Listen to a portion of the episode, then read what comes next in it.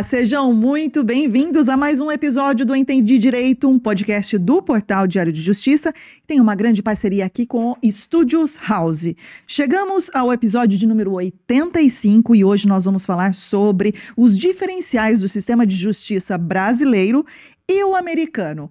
O entrevistado é especial mesmo desta noite. Ele foi o nosso primeiro convidado deste podcast, o Entendi Direito, Dr. Luiz Alberto Segala Bevilacqua. Ele é promotor de justiça, é professor universitário, de direito constitucional, enfim, mas hoje ele está aqui como mestre em direito americano, certo, Rafael? Exatamente, Renata. E que tema interessante, né? Fazer esse, essa comparação de como funciona o sistema judiciário americano brasileiro. O brasileiro conhece muito o sistema norte-americano pelas, pelas séries de seriado. Ah, né? eu conheço tudo quase. Não, eu sou é quase um, mestre também. É um sistema completamente diferente do que a gente conhece aqui, do funcionamento aqui. Então a gente vai poder tirar muitas dessas dúvidas aqui. Com certeza, vai ser verdadeiramente uma aula. Aliás, antes até de falar com o Denis e já rapidamente falar com o doutor Luiz Alberto Segala Bevilacqua, você aí de casa que está nos acompanhando, é importante que você saiba que hoje vai ser uma verdadeira aula,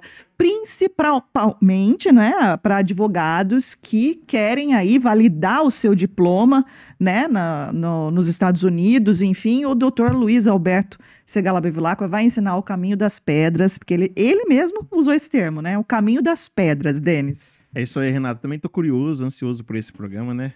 É, que nem o Rafael mencionou, a gente absolve muito, né? É, séries, filmes baseados no sistema judiciário norte-americano, a gente acaba aprendendo alguns vícios lá que não existem aqui. Eu quero saber quais são esses vícios.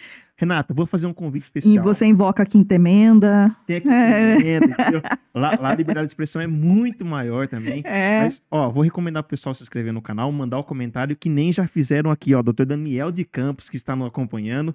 Manda aqui um boa noite a todos, um abraço ao amigo doutor Bevilaco. E o Celso Antônio Rui, Renata, que é fã nosso de carteirinha aqui do podcast. Falou, ó, boa noite, meus queridos. A semana passada estive ausente. É verdade, senti falta. Hoje ele está aqui. É, isso aí. Um abraço ao Celso e ao doutor Daniel também. Doutor Luiz Alberto Segala Bevilacqua, que satisfação tê-lo aqui, que honra tê-lo de volta aqui, nosso primeiro convidado. Muito obrigada por ter aceitado o convite. Eu agradeço, a honra é minha. E fico feliz de ter sido o primeiro, né? Oi? Agora já passaram. É, 85, esse é o de número 85. Que bom.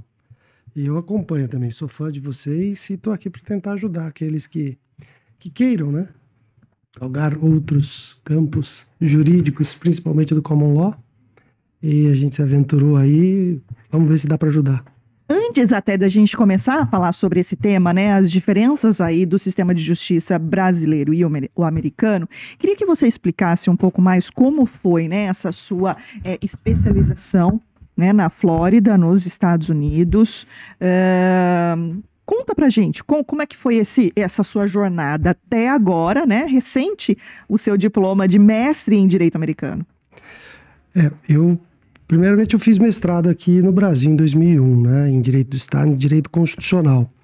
É, sempre gostei de lecionar e fui me titular para poder estar tá habilitado a lecionar. E com o passar dos anos, e principalmente é, o, o lado bom da, da pandemia, vamos dizer assim, se é que tem lado bom, né? É, foi o fato de ter havido um, uma impulsão aos cursos uh, online, né? Eu comecei a procurar cursos, eram todos híbridos, parte online, parte presencial, e com a chegada da pandemia, acho que houve aí uma aceleração das instituições e hoje o EAD é, já já será regra, né? E o EAD, que é o ensino à distância, é um ensino uh, que eu, eu sempre digo para os meus alunos, para o aluno disciplinado, né? naquela tranquilidade do recesso do lar, enfim. Uh, isso barateou, isso uh, permitiu acesso, porque hoje você pode fazer mestrado e doutorado em qualquer canto do mundo, sem qualquer perda de qualidade, né? com a atenção dos professors lá nos Estados Unidos, também aqui no Brasil. Hoje nós já temos doutorados à distância, aprovados pelo, pelo, pelo MEC, então acho que isso facilitou. Uh, pelo fato, né, eu, meu pai deve estar me assistindo, porque eu mandei o link lá para casa, oh. e, e, eu mando um beijo a eles e aos familiares. É, ele forçou no bom sentido que eu residisse nos Estados Unidos. Eu já estava no primeiro ano de faculdade, quando chegou a resposta do, do Rotary, que é um, e a gente recebia bastante gente em casa, intercambiários. Recebemos canadenses, americanos, e eu já estava... É de Bauru, né? Bauru, né? Bauru, meu avô foi governador do Rotary, meu pai presidente, sempre ligado ao Rotary Clube, eu sou muito grato, e veio aí a vaga. E eu me vi forçado, por livre espontânea pressão de Silmar Bevilacqua, a fazer uh, o intercâmbio dos Estados Unidos. E lá eu tive a oportunidade de fazer o terceiro colegial e consegui me titular em segundo grau. Então, obviamente que isso me trouxe a língua inglesa, né? Esse é o high school, sim. É, seria, é, eu finalizei o high school. E hoje o Brasil, aqui, o próprio ISCA Faculdades tem uma, uma escola americana, meus filhos fazem, uh, outras, o Anglo também tem, vários colégios, o CLQ, enfim. Uh, naquela época, não. Naquela época nós não tínhamos smartphones, nós não tínhamos internet disponível só para governo e era um telefonema por mês para a família, né? Numa cidadezinha chamada Bradford, na Pensilvânia, fria, perto do Canadá. Tamanho da nossa grande Iracemápolis. Né? E eu saí numa cidade de quase 400 mil habitantes, né? É, e sabendo falar the book is on the table. né? Um pouquinho mais. Mas enfim, quando você não tem brasileiros por perto, bom sentido, você é forçado a aprender a língua. Já em três, quatro meses estava sonhando em inglês. Isso me ajudou bastante. Né? Quando voltei, ingressei no Ministério Público, os cursos em que havia a necessidade da língua inglesa, eu certamente era chamado. Em 2008 fui para um curso nos Estados Unidos, representando aí um dos 40 promotores do mundo para né, se, especializar, se especializar e trazer também conhecimento do Ministério Público. Isso me ajudou, isso foi o primeiro contato. Né?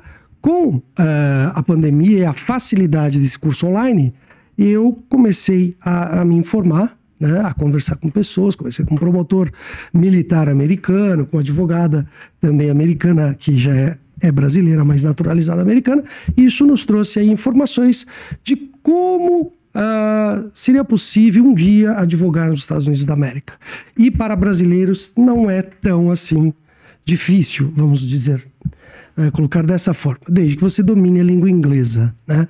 E a gente foi batendo a cabeça e aprendemos o caminho das pedras aí para poder é, obter um título de um sistema que é diferente do nosso, que é o Common Law. O Common Law vem desde os idos a registros de é, 1202 para frente, que seriam as decisões lá na Inglaterra proferidas com base nos usos e costumes do povo inglês. Todo mundo sabe que os Estados Unidos foi colonizado, o sistema de common law tem aí o sistema do Reino Unido, Austrália, Inglaterra, todo o Reino Unido, Canadá é, e, e Estados Unidos, uh, e nós ficamos com a parte do civil law, direito romano, né, onde tem aí é, França, Espanha, Portugal, né, uh, que eles chamam de sistema germânico também. E uh, como fazer, né? Sai no sistema romano, sai no sistema codificado, civil law, codificação, regramento por meio de lei. A lei é a fonte primária para o regramento dos comportamentos humanos e sancionamento, seja no crime, seja no civil, o common law. Né? Eu falei, e agora? Como é que eu vou ter que resetar HD, como se diz? né? É, e até, até reclamavam no sentido, seria mais fácil fazer uma pós-graduação é, internacional americana se eu não conhecesse o sistema brasileiro. É, em algumas disciplinas, porque o cérebro sai, o advogado brasileiro tem aquela base, né? Raciocina de uma forma automaticamente. Quando você tem que raciocinar de uma outra forma que você nunca viu, você fala, vixe, agora complicou.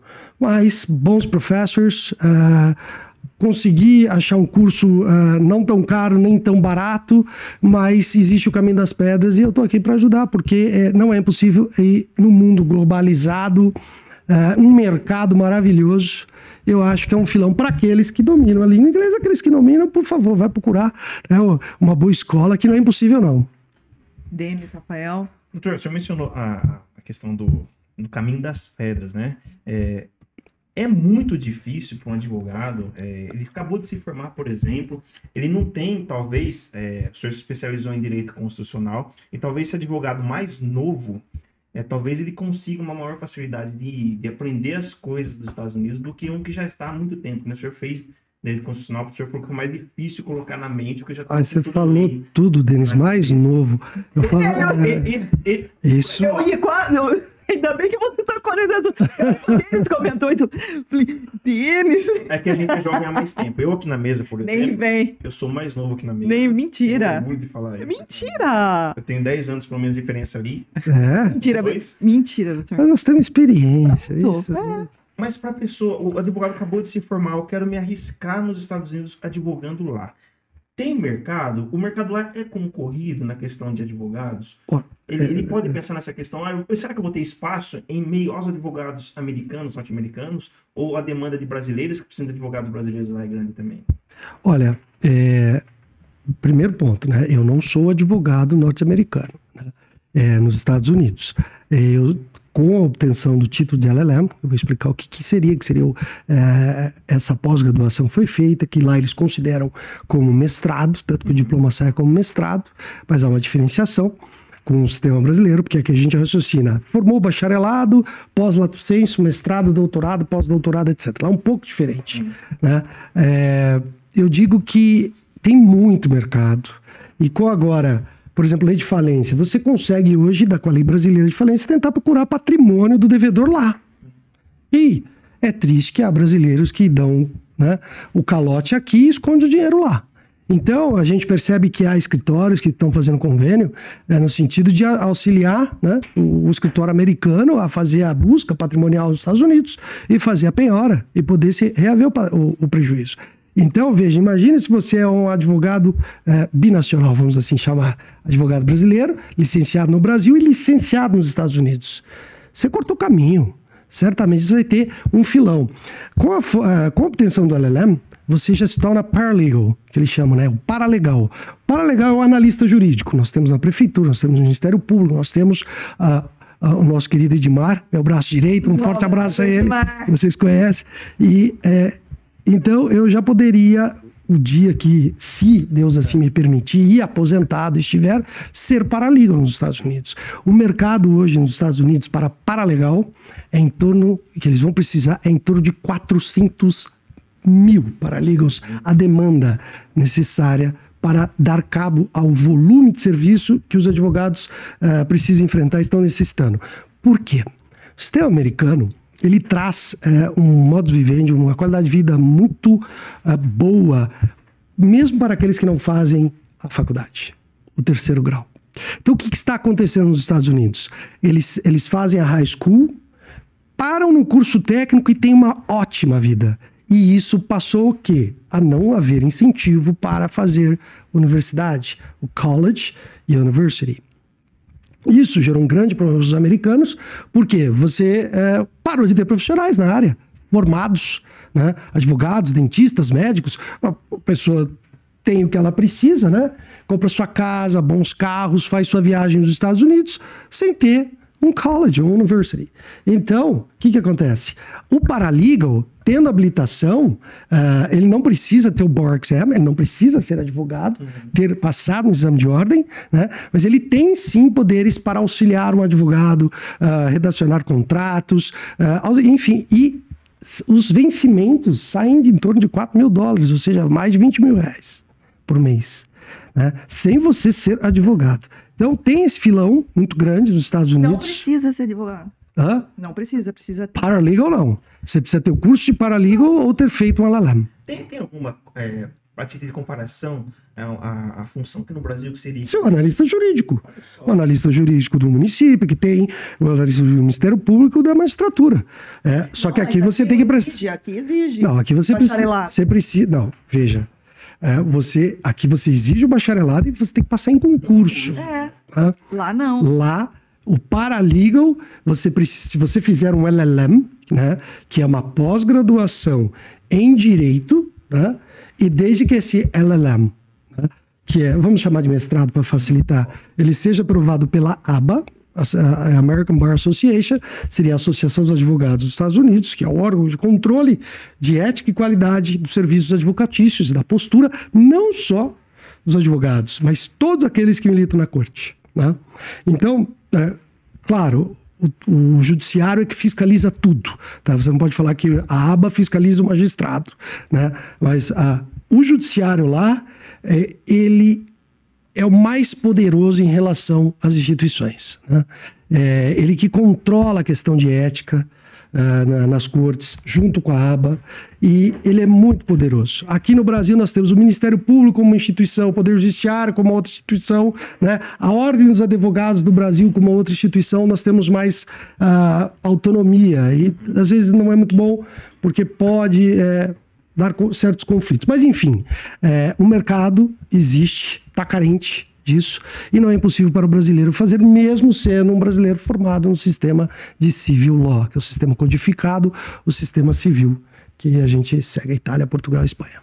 E falando em OAB, já queria trazer esse paralelo, né? Que no Brasil o advogado uh, precisa se formar, prestar um concurso da ordem, né? E aí a ordem Exame. faz toda a, a, fiscalização, existe um código de ética, né? Como que é lá nos Estados Unidos? Existe uma entidade que regula a profissão dos advogados? Qual, qual o paralelo que o senhor pode explicar para a gente, para a gente entender?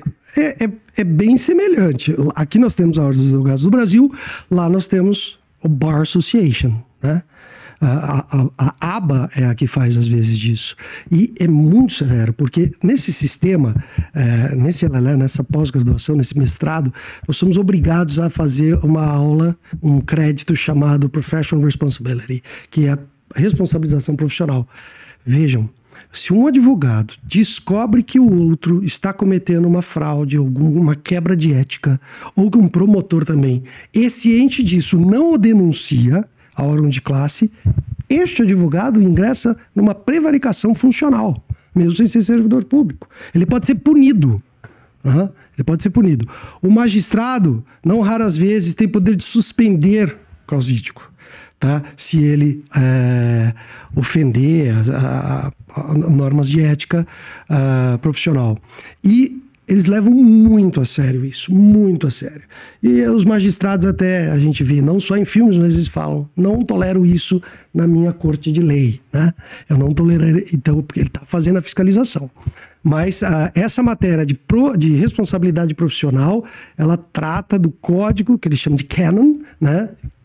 Cânones, é, no sentido de como deve se portar em corte, como pode que ser uh, leal na entrega da prova. Eles têm muitas audiências de pre-trial, uh, eles chamam de hearing também, onde tenta-se um acordo. Ali tem que se jogar limpo, não tem o Estado fiscalizando. As partes estão ali, né, tentando chegar num acordo, não tem um órgão oficial fiscalizando.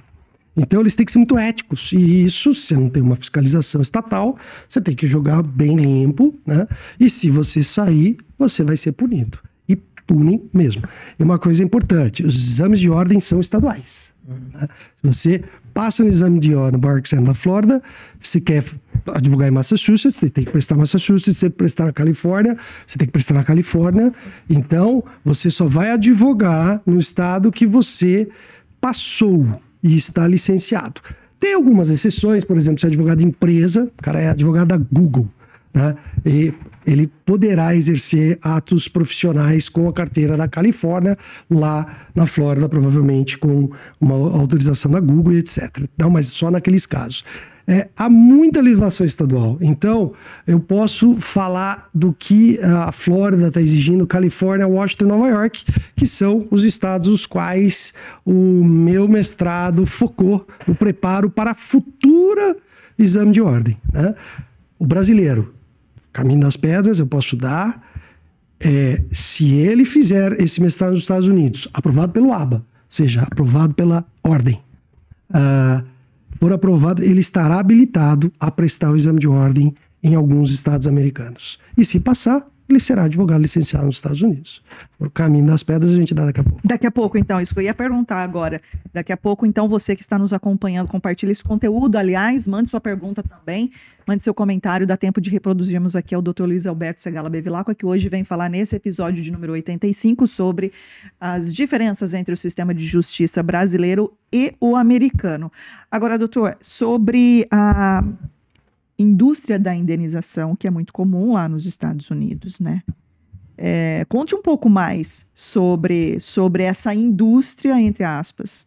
É uma indústria. É. Aqueles que tiveram o, o privilégio de ir aos Estados Unidos, é, ouvir mesmo até em filme, olha, tem vários outdoors uhum. e propagandas na televisão. Hoje a gente tem acesso a, é, com TV a cabo aí, de propagandas norte-americanas.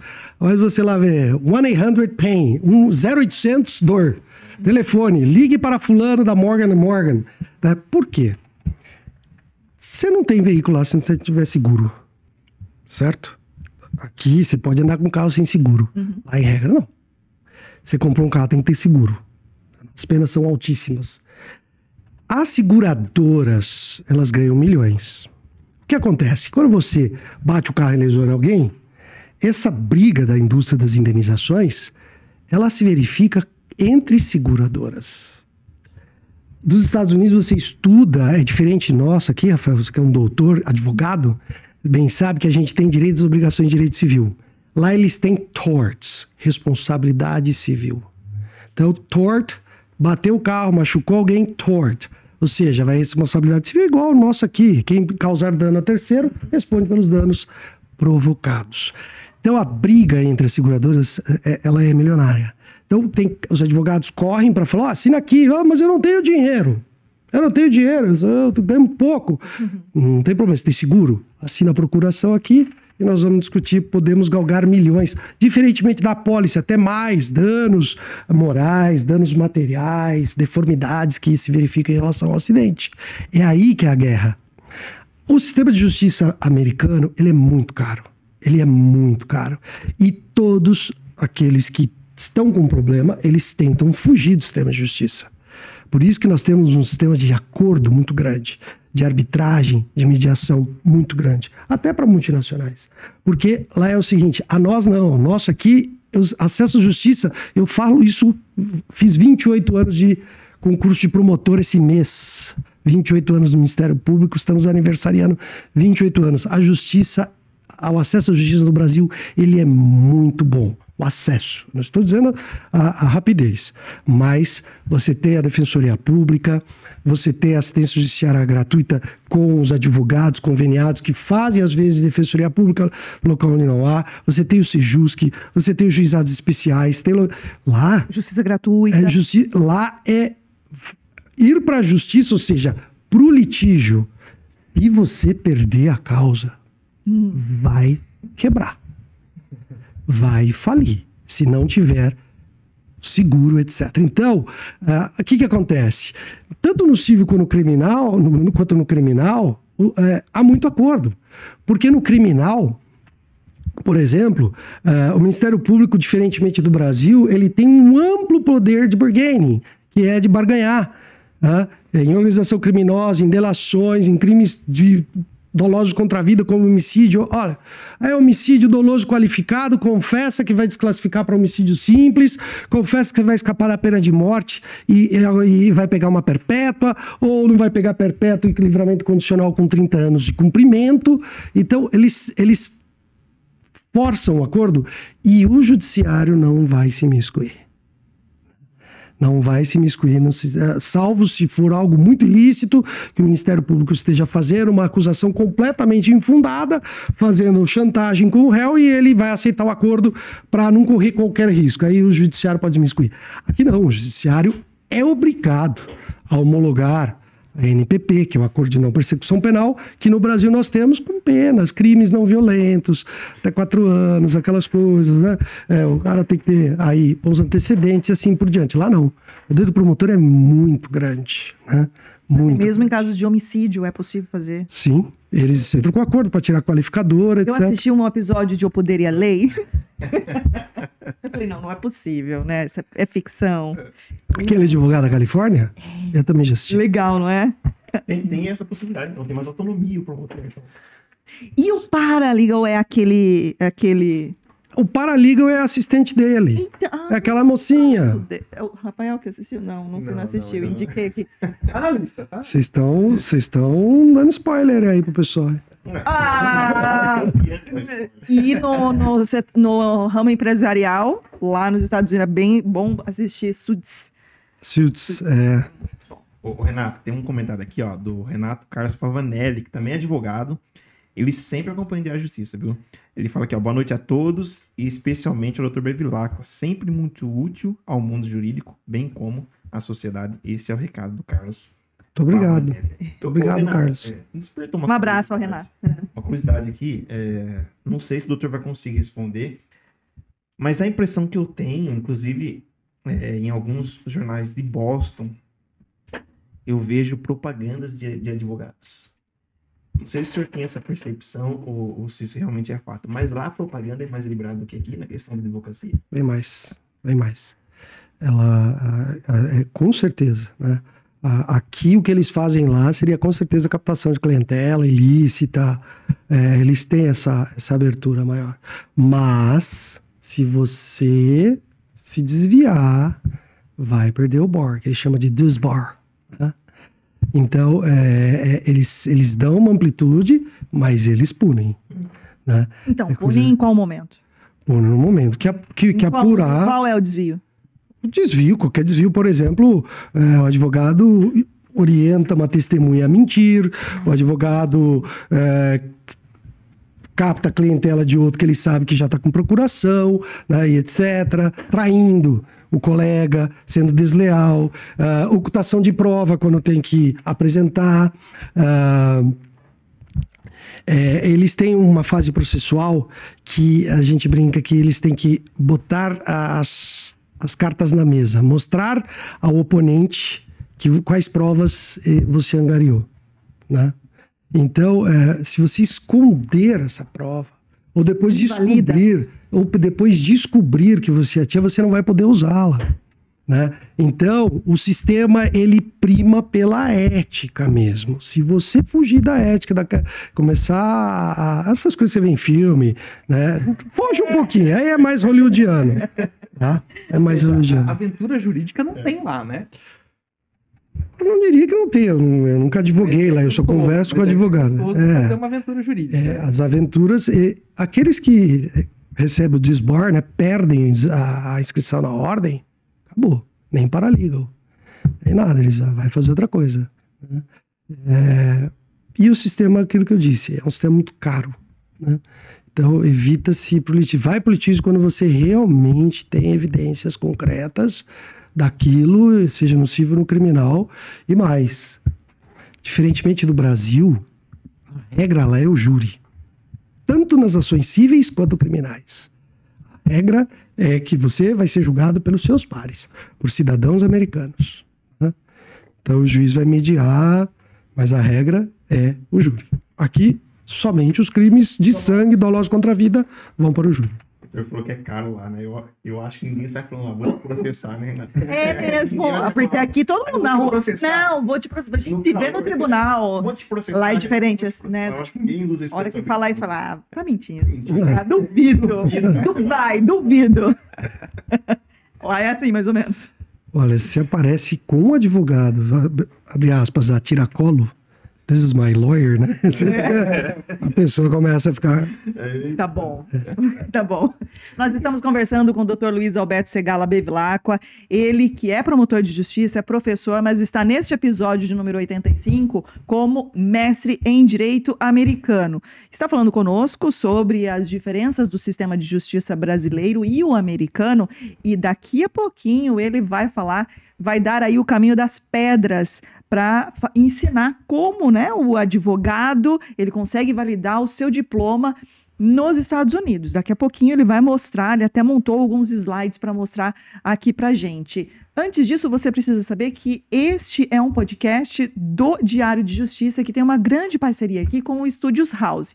Studios House, que recentemente completou um ano e um ano com muita inovação aqui no estúdio. Na verdade, não deixou para comemorar nesse um ano, né? Essas inovações vêm ao longo do tempo aí investindo muito na qualidade de seus equipamentos aqui para produzir materiais audiovisuais para sua empresa, escritório, enfim, para o que você precisar aí nas redes sociais, videoaula, que mais, Denis? Nata, qualquer tipo de conteúdo audiovisual, shorts, reels, é, publicar no feed. O pessoal pode vir aqui com serviço de qualidade agora. E se quiser também fazer um podcast, porque não? Tem tantos. Olha, a gente está sabendo de algumas novidades aí. Deixa que, que o pessoal do, do Studios House anuncia para vocês. Se vocês ainda não seguem o Studios House no Instagram e em outras plataformas, no, no YouTube também segue. Você vai saber de muitas outras novidades. Se tiver alguma dúvida, como funciona, para vir aqui conhecer o estúdio, chama o Renato e Juliana lá no direct no Instagram. Enfim, você consegue informações aqui do Studios House, certo? Quem ia fazer uma pergunta? Eu queria fazer uma pergunta. O doutor comentou a respeito da legislação estadual lá nos Estados Unidos, que é muito ampla né? E é um pouco diferente aqui no Brasil. Né? No Brasil, a gente foca muito nas discussões, até pelo próprio sistema constitucional brasileiro do federalismo. Aqui tem um poder muito grande concentrado lá em cima e com baixa autonomia para os estados legislarem, municípios. E nos Estados Unidos, cada estado é como se fosse aqui no é como se fosse um mini país. Tem muita autonomia, para se legislar sobre diversos assuntos, sobre diversas temáticas. Aquela questão de competências constitucionais que a gente vê no Brasil, ou seja, aquela discussão que só pode ser feita no Congresso e não no Estado, lá é muito mais assim, é, é muito mais ampla para o Estado, né? E isso provoca isso que o senhor comentou a respeito de uma ampla legislação estadual. Eu queria que o senhor explicasse esse, essa liberdade de autonomia que cada estado tem lá e comparativamente aqui no Brasil, que não é igual, né? Exatamente, você falou tudo e tocou num ponto que é a razão pela qual a, os poderes é, dos estados membros, né, como o estado Texas, Florida, é, é, são imensos. Por quê? No Brasil, nós tivemos o chamado federalismo centrífugo, de dentro para fora. Éramos Estado unitário e ficamos, nos tornamos federação. Nos Estados Unidos, você começou com as 13 colônias, que eram 13 colônias independentes, como se fosse, abre aspas, 13 países que depois se concentraram de uma forma centrífuga. Né? Ou seja, então eles vieram com muita independência e seguraram as suas características de independência em seus estados, membros. Né? Por isso que eles são amplos. Né? É... A Constituição americana ela é uma Constituição muito enxuta. Né? É, sintética chamada. A nossa não, é analítica. Ela tentou abordar todos os assuntos, até é, a questão do desporto da nossa Constituição Americana.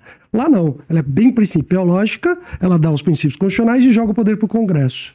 Né? Então, você percebe que os estados, eles... É, utilizam o seu poder legiferante, regrando para respeitar as suas características regionais, né? e a Constituição americana não permite, não, não, não proíbe. Então, o que, que acontece? Você tem problemas de um Estado para o outro em relação à legislação, até a complementação no direito penal. Você tem problemas num Estado, você para beber bebida alcoólica menos de 21, só Estado permite com 18. Então a pessoa passa de Estado, opa, estar tá cometendo delito. Né?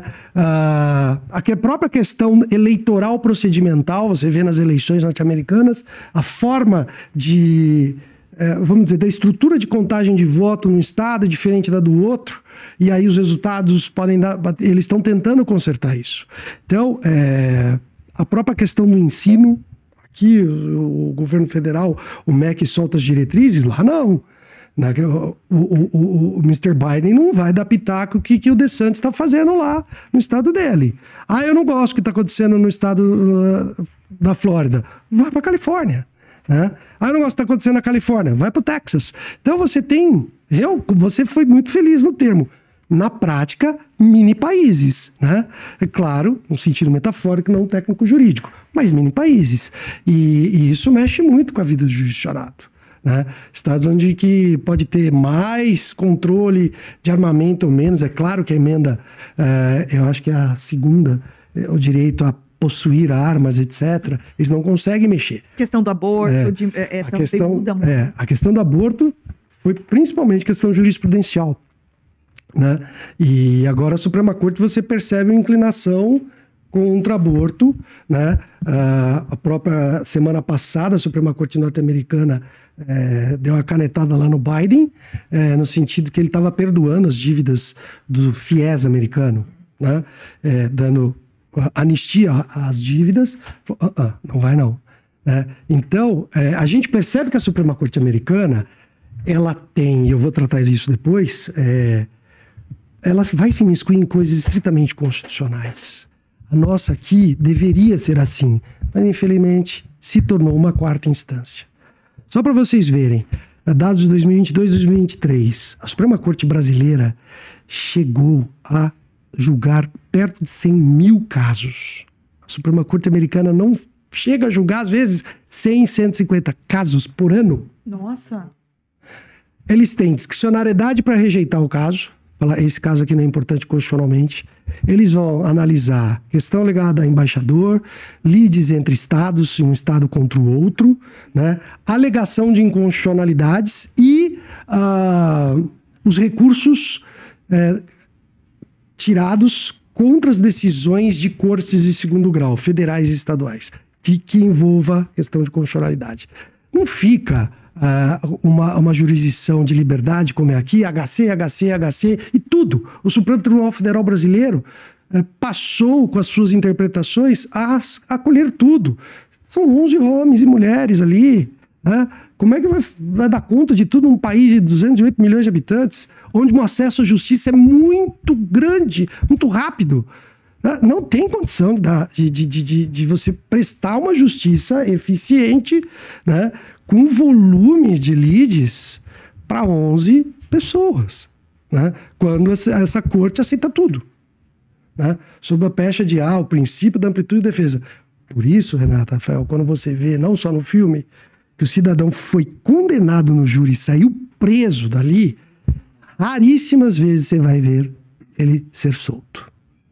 Porque se a decisão foi unânime ali dos dois jurados, é o poder judiciário efetivamente emanando do povo, sem interposta pessoa. É o povo ditando a sua justiça no seu condado. Então, para mexer ali, é muito, tem que ter um erro muito grave. Aqui não. Aqui, vi semana passada que o Supremo falou que a defesa teve, nada contra, os advogados ficam bravos comigo, mas o Ministério Público teve 27 dias, eu li essa notícia, 27 dias para analisar uma prova, a defesa só 8. E eu acho que uma questão processual anulou tudo. É, então anula, anula, anula, anula. É, muito volume de recurso, prescrições no Brasil, precisava ser mexido nisso, data vênia, é, prescreve muita coisa no Brasil, é, lá não. Até a questão da celeridade, geralmente primeiro grau, eles conseguem aí sete, oito meses resolver a parada, né? em português bem chulo, né? E aqui você recorre, recorre, você tem ações até de réu preso, é, que são complexas e demoram, e, e, com justificativa, mas dois, três anos. Em primeiro grau, com pessoa presa. Aí demora, vai ao HC lá, solta a pessoa presa pela demora. Isso, é, pela demora, não porque é justo. Renato, ele ler um comentário aqui, daqui a pouco eu acho que tá na hora da gente começar a ver. Sim. Aí o Caminho das Pedras, que até eu fiquei curioso, viu, pra, pra ver esse Caminho das Pedras. O Celso Rui... Um Celso Mas você não pode, tá? É. Você não... Eu posso ser analista, né? Pode, pode. Não, ah, tá pode ah, tá não. Não, esse não é para validar o diploma. O das pedras é pro diploma, mas eu posso ser analista. Não, não, não. vantagem da Esquece. já tenho. Esquece. É, tá não. Ó, o Celso Antônio Rui fala assim, ó, como eu amo ouvir o Dr. Vilacqua dar entrevistas, é uma sumidade. Ainda Muito não obrigado. tive o prazer de conhecê-lo pessoalmente, mas sou fã de carteirinha, tá registrado aqui o comentário do Celso. Ah, um abraço, Celso. Bom, vamos ao caminho. Pensei que você ia emendar a pergunta do caminho das caminho pedras. Das pedras. Eu quero ver o segredo. Tá parecendo aquele programa que tem numa TV, né? O Caminho das Pedras. Eu quero ver qual que é o... Caminho da Roça. Bom, enquanto o Renato Caetano vai colocando, então, aqui nessa TV, a gente vai acompanhar daqui Sim. É, o seu material. Então, só para explicar para quem está nos acompanhando, então, de casa... É, este é o caminho das pedras para validar diploma de advogados aqui do Brasil. Ele qual validar é o bacharelado. Bacharelado. Fez faculdade de direito no Brasil. Tá. Então prestem atenção aí. Ou você que vai logo se formar, né? Pode ser uma grandíssima oportunidade. Então vamos lá. Vamos lá. É, veja, nós temos é, no sistema de pós-graduação, é, para ele, ele, ele vai mudando enquanto eu vou falando. Pode, é, pode já passar? É, no sistema de pós-graduação, como eu disse, né? Primeiramente, eu, isso pode variar de faculdade para faculdade. Eu cheguei a falar com três faculdades. É, eles vão, primeiramente, é, perquirir se você tem um bacharelado, e você tem que fazer aquilo que eles chamam de evaluation, se fosse traduzir ao pé da letra, a evolução da sua grade. E bem, na verdade, é ratificar o seu histórico e o seu bacharelado perante a legislação norte-americana. Lá terceirizados fazem isso. As universidades geralmente indicam, a minha indicou, deu duas ou três opções, falou assim: olha, mande os seus diplomas. Por que, que eu disse diploma? Porque eles pediram o, todas as pós-graduações que eu fiz no Brasil para analisar se eu tinha condições tá, de fazer o curso deles. Eles queriam ver minha habilitação prévia. Eu não tenho como afirmar se você precisa ter um mestrado ou um doutorado brasileiro. Tem gente que sem mestrado e doutorado brasileiro uh, consegue se habilitar uh, numa universidade para fazer esse mestrado LLM. Então, o que, que seria LLM, que eles chamam? Latin Legal Magister ou Master of Law. Né? O sistema do Common Law, eles usam isso, né? essa é a tradução. É, no Brasil existem LLM, uhum. tá? só que no Brasil é lato senso. Tá? Tem gente que fala, ah, isso é lato senso. Tanto que no diploma tá lá que é mestre em lei americana. É, é, é diferente a, a, classificação, a nomenclatura. Então, é, a gente pode prosseguir. Então, primeiro ponto, no Brasil, classificado como lato senso, os Estados Unidos, eles consideram como mestrado. Tá? É, pode prosseguir aí, que o mais importante é o primeiro passo, você tem que dominar razoavelmente a língua inglesa. E esse razoavelmente, eu acho que eu fui um pouco modesto, porque pode, pode pôr tudo pra gente. Você precisa ter o TOEFL e IELTS de 95 out of 120. Então, é, é uma prova difícil, tá? É, o TOEFL, tem, você entra na internet, você acha várias instituições habilitadas a você tirar o TOEFL. Então, tem que dominar. Né? Ao menos que você é, receba uma dispensa por ser dominador da língua inglesa. Né? Eu tenho o segundo grau, o pessoal, a molecada aí que está fazendo high school, né? É Brasil afora, e tem bastante hoje, eles com high school pode, podem, pode ser que sejam dispensados do TOEFL ou do IELTS. Pode ser, vai depender da instituição, tá bom? Essa evaluation que eles chamam, por favor, a próxima tela, essa aqui é a minha evaluation, ó. Tá lá, data Brasil, tá, tá, tá. Ele, a equivalência, tá vendo? Ó? US Equivalency, né? Então, eles fizeram a minha análise aqui, ó, minha instituição de Bauru, Toledo de Ensino, onde eu me formei, cinco anos. Eles pegam a grade escolar, pediram minhas notas, pegaram as minhas notas do mestrado e fizeram a validação da grade. Cuidado, não é validação. Opa, validou meu curso de direito. Uhum. Então, sou bacharel nos Estados Unidos. Não. Não. Você está autorizado a comprar o ingresso, tá? A fazer a matrícula. Então, eles deixaram você fazer matrícula. Apresentou, traduziu, tradução juramentada. Isso vários escritórios no Brasil e em São Paulo fazem, e não é caro. Então, primeira coisa, eu fiz a validação do meu histórico escolar. Por favor, né? Pode tocar aí. É, e esse, é, eu usei um tal de me.org, você morre daquele frio a barriga, né? Você mandar dinheiro para pagar para esses caras, vão sumir com meu dinheiro. É. Gente, nada. Tudo cumprido, tudo cumprido, a mesma coisa o pagamento da faculdade, tudo muito bem cumprido, tudo muito bem explicado por e-mail.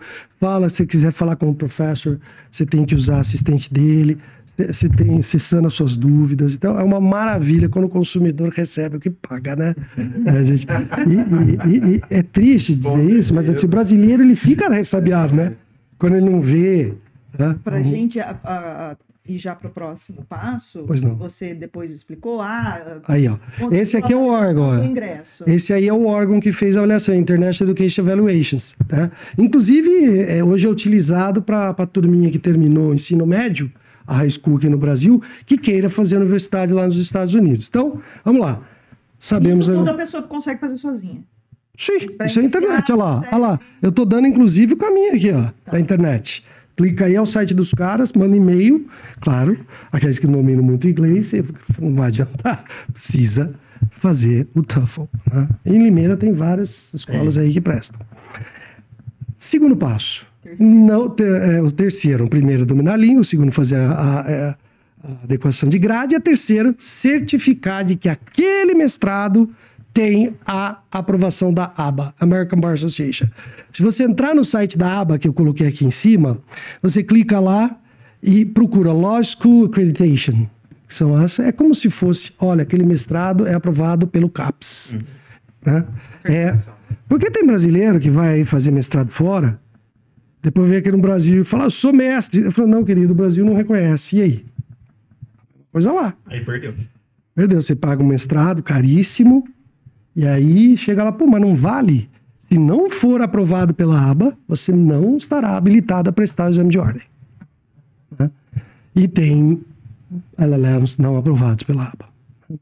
Então, veja, a, e tudo bem, é aprovado pela aba, eu tenho meu TOEFL, eu tô minha minha minha, minha grade escolar está aprovada, pronto.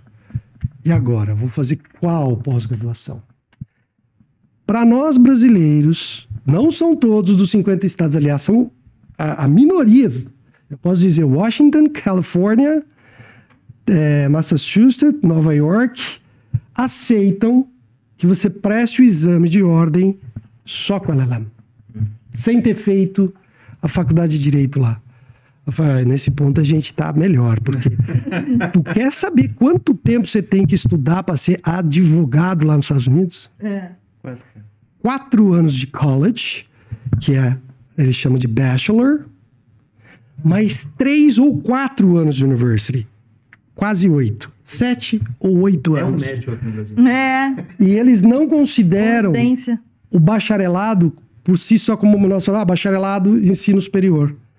O bacharelado em direito lá é Juris Doctor, é equivalente a um doutorado. Então lá é doutor mesmo. Lá é. Né? Ele diz assim, eu não, sou, não tenho doutorado no Brasil, então eu não sou doutor. Automaticamente você é doutor. Eu sou doutor quando o preso chama é doutor. preso, eu sou doutor. Na audiência agora eles chamam, doutor, sou inocente. Mas enfim, depois disso, gente, tá aí ó, todos os links para quem quiser. Esse NCB Study Aid Store é maravilhoso porque ele dá qual estado, todos os 50 estados e o que exige cada estado, os requirements lá. Então você clica lá no site e, e é muito fácil de chegar. Olha, o, o guia de 2023 já está à disposição para comprar, é barato, 15 dólares, né? para os Estados Unidos isso é barato.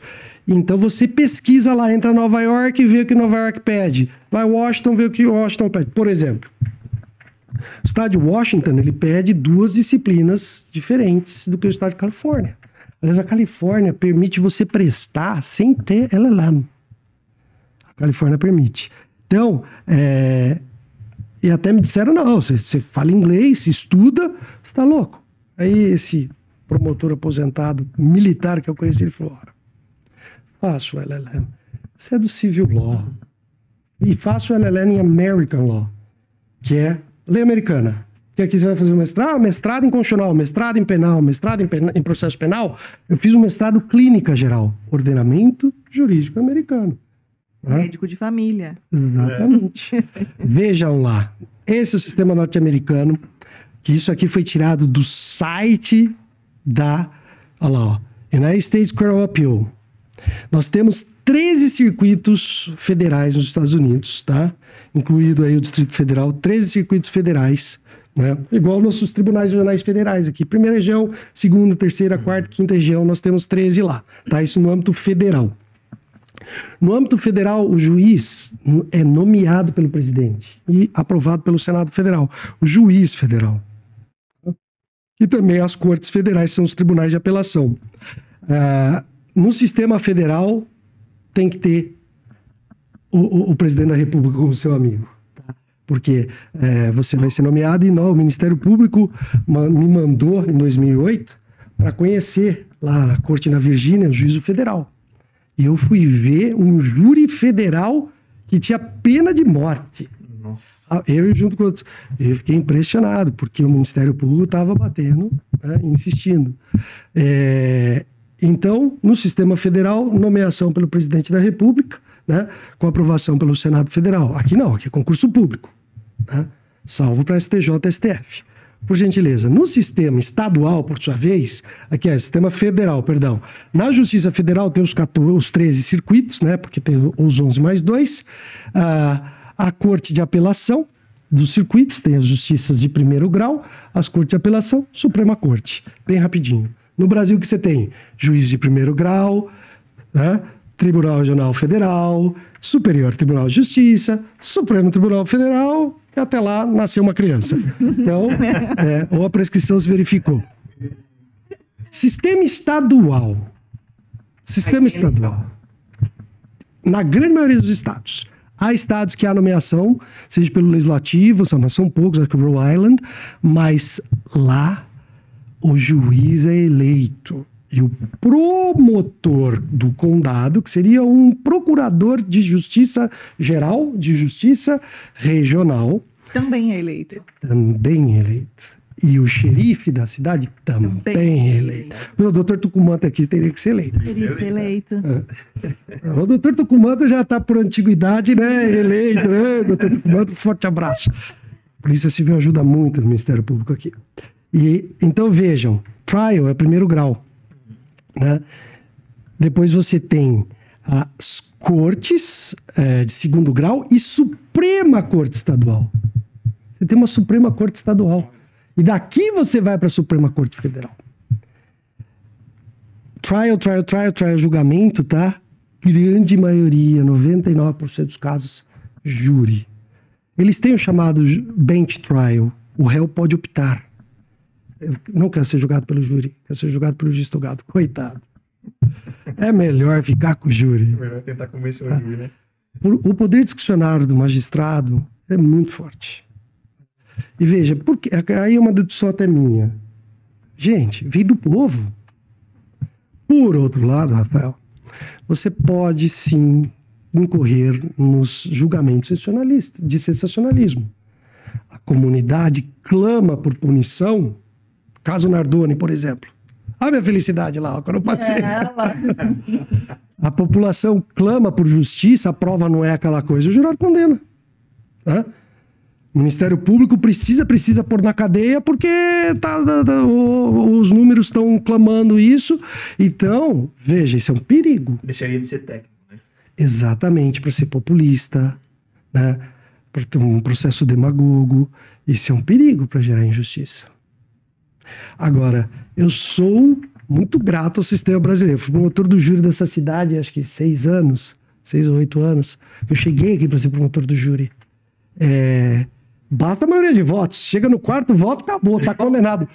tu tem que conseguir 12 unânime para condenar. Verdade. É, e eles falam, né, do beyond of a reasonable doubt, acima de uma dúvida razoável. Né?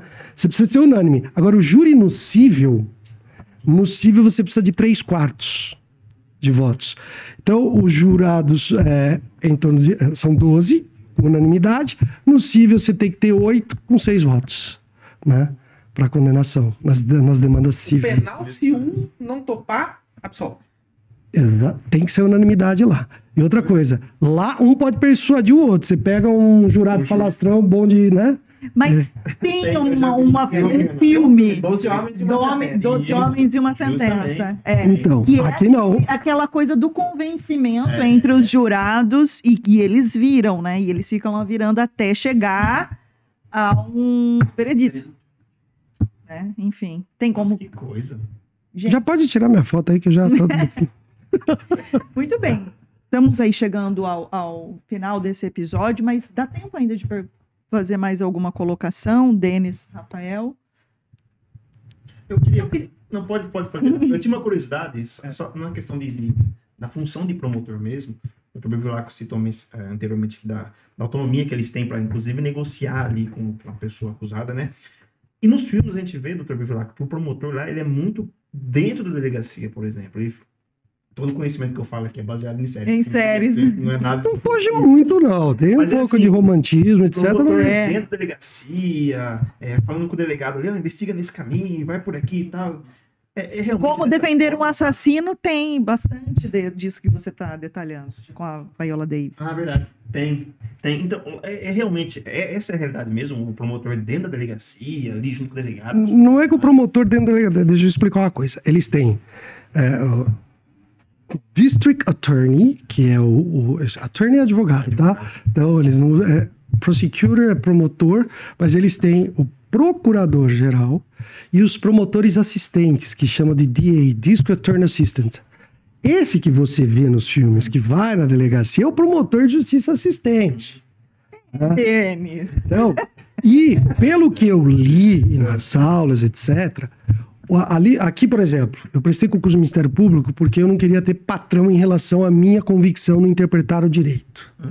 O juiz também não tem. O tribunal pode reformar a decisão do juiz, mas ele, aqui no Brasil, ele dá a sentença, se for contrário à jurisprudência, eles vão reformar. Né? O Ministério Público também, se ele quer arquivar um fato que ele acha, por exemplo, é, atípico, um furto famélico, furto de insignificância, ele tem a convicção. No plano federal, os promotores têm menos liberdade de convicção. Abre aspas, são mais pau-mandados do Department of Justice, né? que é o procurador-geral. O procurador-geral federal, que também tem que ter o seu nome é aprovado pelo Senado Federal Americano, indicado pelo presidente, esse, ele figura como se fosse aqui o ministro da Justiça e procurador-geral. No Brasil é proibido, o Ministério Público não pode defender a coroa, né, a União. Né? Lá ele faz, às vezes, defender. Então, os promotores federais têm menos liberdade de convicção do que os estaduais, porque o procurador-geral lá é eleito. Né? Então, ele monta o seu time, escolhe o seu time de promotores que vão nas cortes, que é esse promotor de justiça assistente que vai na delegacia. E ele dá a ordem lá para a polícia, a polícia vai fazer, e porque ele precisa da prova, segundo a ótica dele, para apresentar em juízo.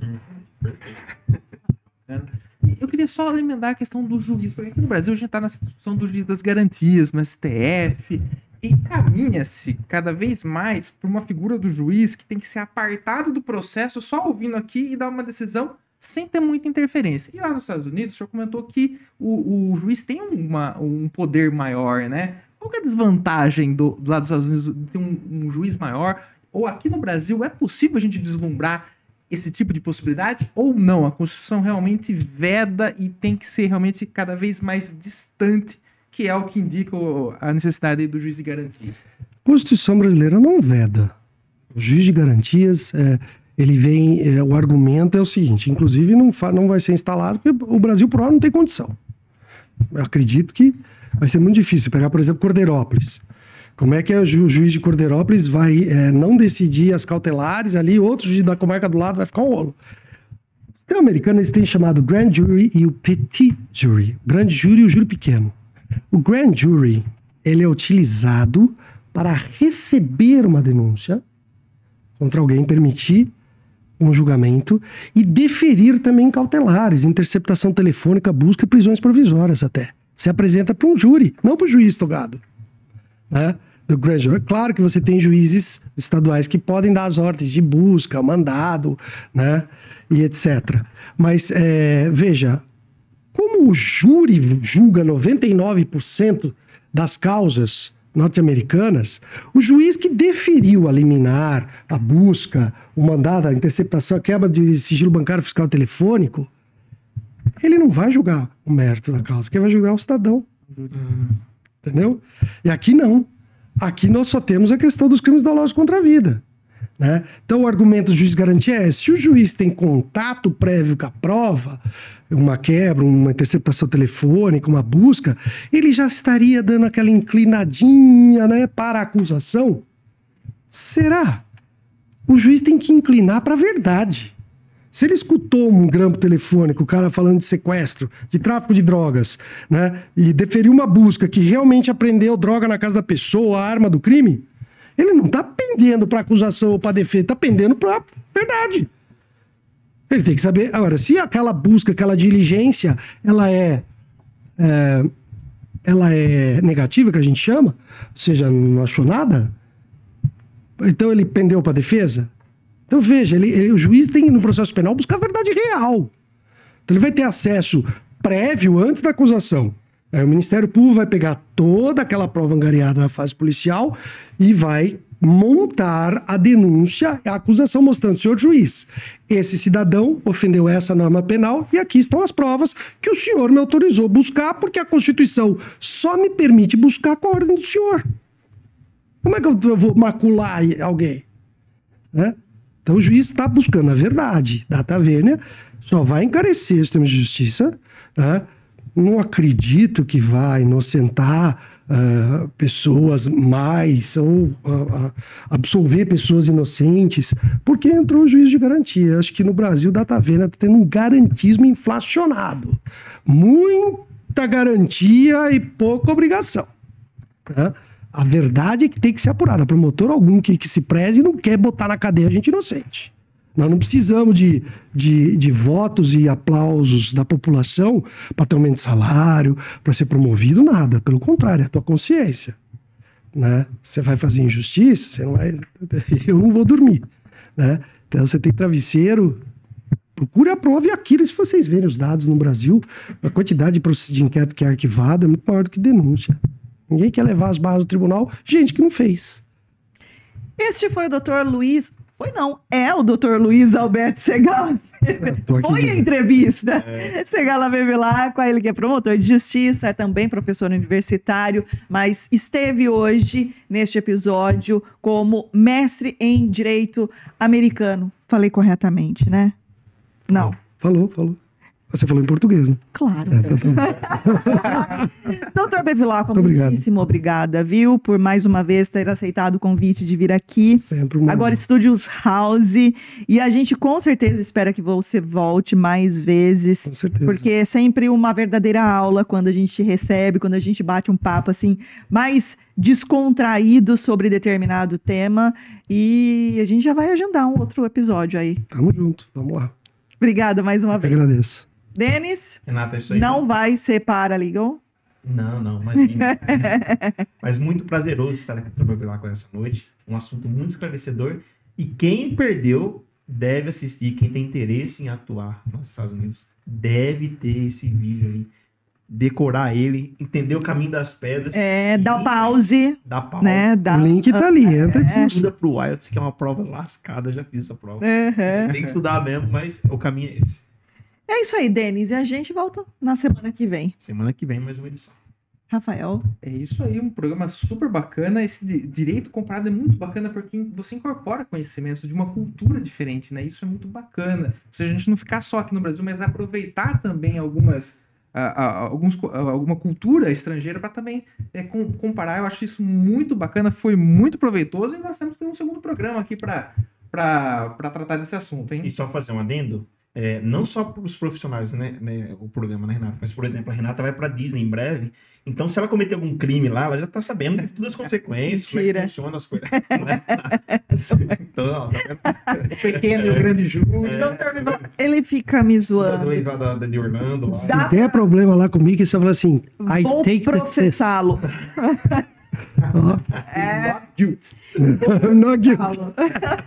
Muito bem, o Denis falou muito bem. Se você não conseguiu pegar o conteúdo desde o início, ele vai ficar disponibilizado no canal do Diário de Justiça no YouTube. Portanto, se você ainda não é inscrito, não se, não se esqueça de se inscrever, ativar as notificações, porque além deste episódio que você já percebeu aí, é bastante enriquecedor.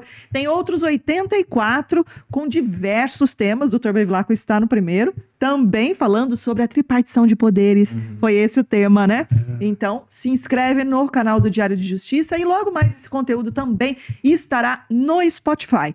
Na semana que vem, a gente volta com mais o tema e mais um entrevistado. Até lá!